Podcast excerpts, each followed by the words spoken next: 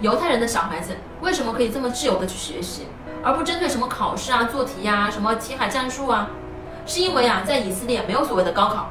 就是它不像我们前面所讲的东南亚这些国家，它有一个高考在那里，所以你就需要针对这个高考啊做充分的准备。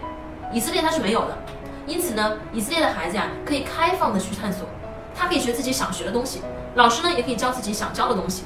因此啊，大家都很轻松。以色列的孩子在上完高中以后，他们是不参加高考的，为什么呢？因为他们要去服兵役，三年的兵役，而且呢，男女都要去，因为以色列啊能当兵的人呢太少了，他们周围呢也都是强敌环伺，所以啊，他们要保护自己的国家，也确实就需要全民去服兵役。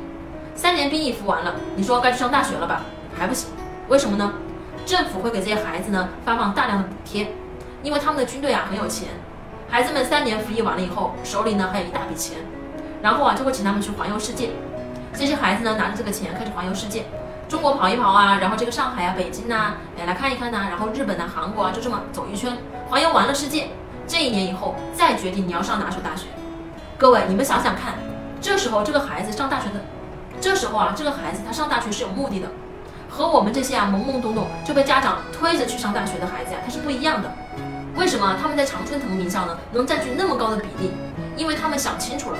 他们知道自己上学的目的到底是什么，再加上他们之前呢受了那么多的创意型的教育，他们的教育当中啊没有受到任何的束缚和伤害，